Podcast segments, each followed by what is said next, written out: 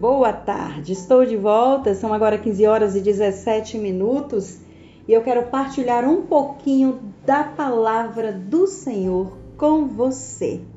Sabia que de repente aqui pode estar a chave para muitos questionamentos que fazemos acerca das dificuldades e que estamos enfrentando? Vamos escutar? Está em Êxodo capítulo 3, versos de 1 a 8, que diz o seguinte. Naqueles dias, Moisés apacentava o rebanho de Jetro, o seu sogro, sacerdote de Madiã. Levou um dia o rebanho deserto adentro e chegou ao monte de Deus, o Horebe.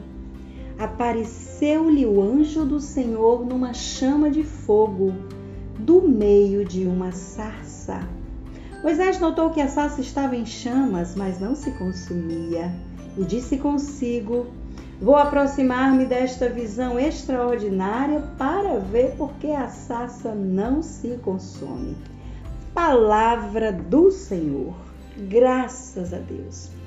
Queridos, aqui normalmente, quando a gente vai estudar essa palavra, a gente lê o texto todo, vê o chamado de Moisés, o envio de Deus para Moisés e tudo. Mas eu quero trilhar com você outro caminho hoje.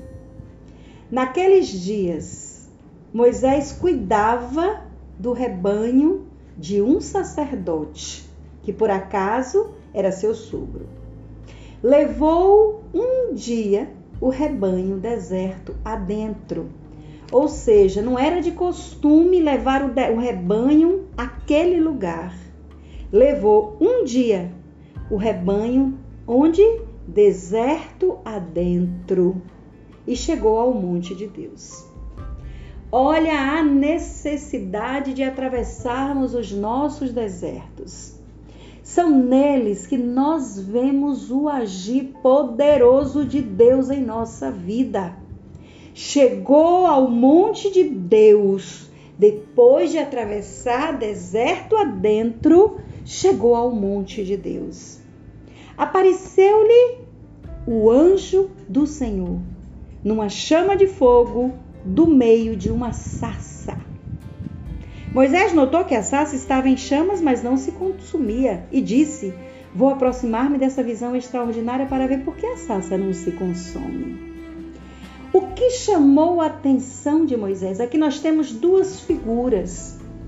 Primeiro, a palavra anuncia que apareceu-lhe o anjo do Senhor no meio de uma sarça em chamas. Mas Moisés não estava preocupado em ver o anjo do Senhor. O que chamou a atenção de Moisés foi o glamour em volta de, foi a chama que não consumia aquela sassa. O fogo ardia, era vivo e a sassa, aquela árvore, se mantinha como que intacta. E na verdade, no meio dessa chama, entre a sassa e o fogo, estava a figura de um anjo. Não foi esse o motivo da aproximação de Moisés. Foi ver o espetáculo da chama que não consumia a sassa. Será que nós estamos vivendo cenários parecidos em nossos dias? Será que isso tem acontecido com a nossa fé? Peço tantos sinais para Deus, rezo tanto, entrego a minha causa a Deus diariamente, mas não vejo resposta, não vejo sinais, não vejo nenhuma manifestação de Deus. Por que será? Será que Deus não responde a minha as minhas orações, a minha intenção? Será que eu estou voltada mesmo para ver os sinais de Deus ou eu quero ver os sinais gloriosos de Deus?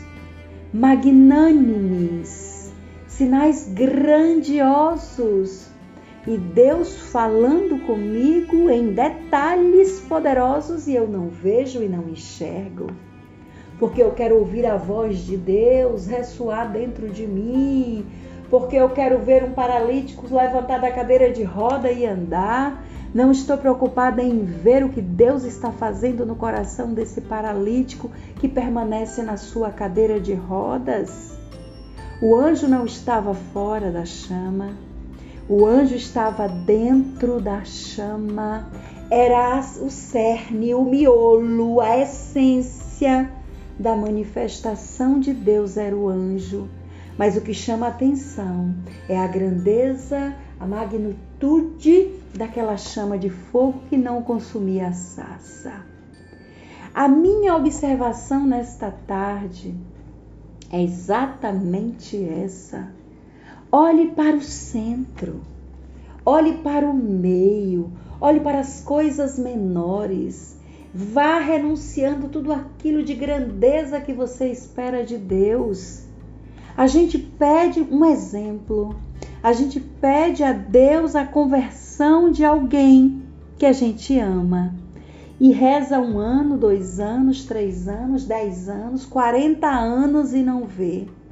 A gente não vê aquilo que a gente quer ver, mas a gente precisa enxergar aquilo que Deus tem feito naquela vida antes do glorioso processo de conversão visível a todos.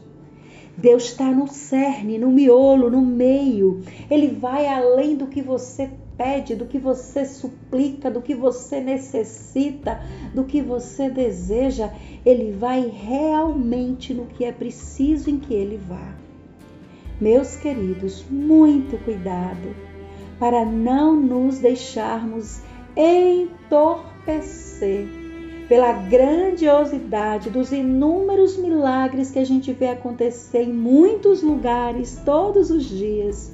E esquece do principal, o simples que acontece do teu lado, a resposta de Deus que fala profundamente em teu coração e que você dá descaso, você acha que é coisa da sua cabeça, que é coisa do seu coração, que não é verdade, não é possível que Deus tão grande se manifeste de forma tão pequena. Abramos os nossos olhos para enxergarmos realmente aquilo que Deus quer que enxerguemos. Louvado seja nosso Senhor Jesus Cristo para sempre seja louvado em nossa mãe Maria Santíssima. Que Deus os abençoe.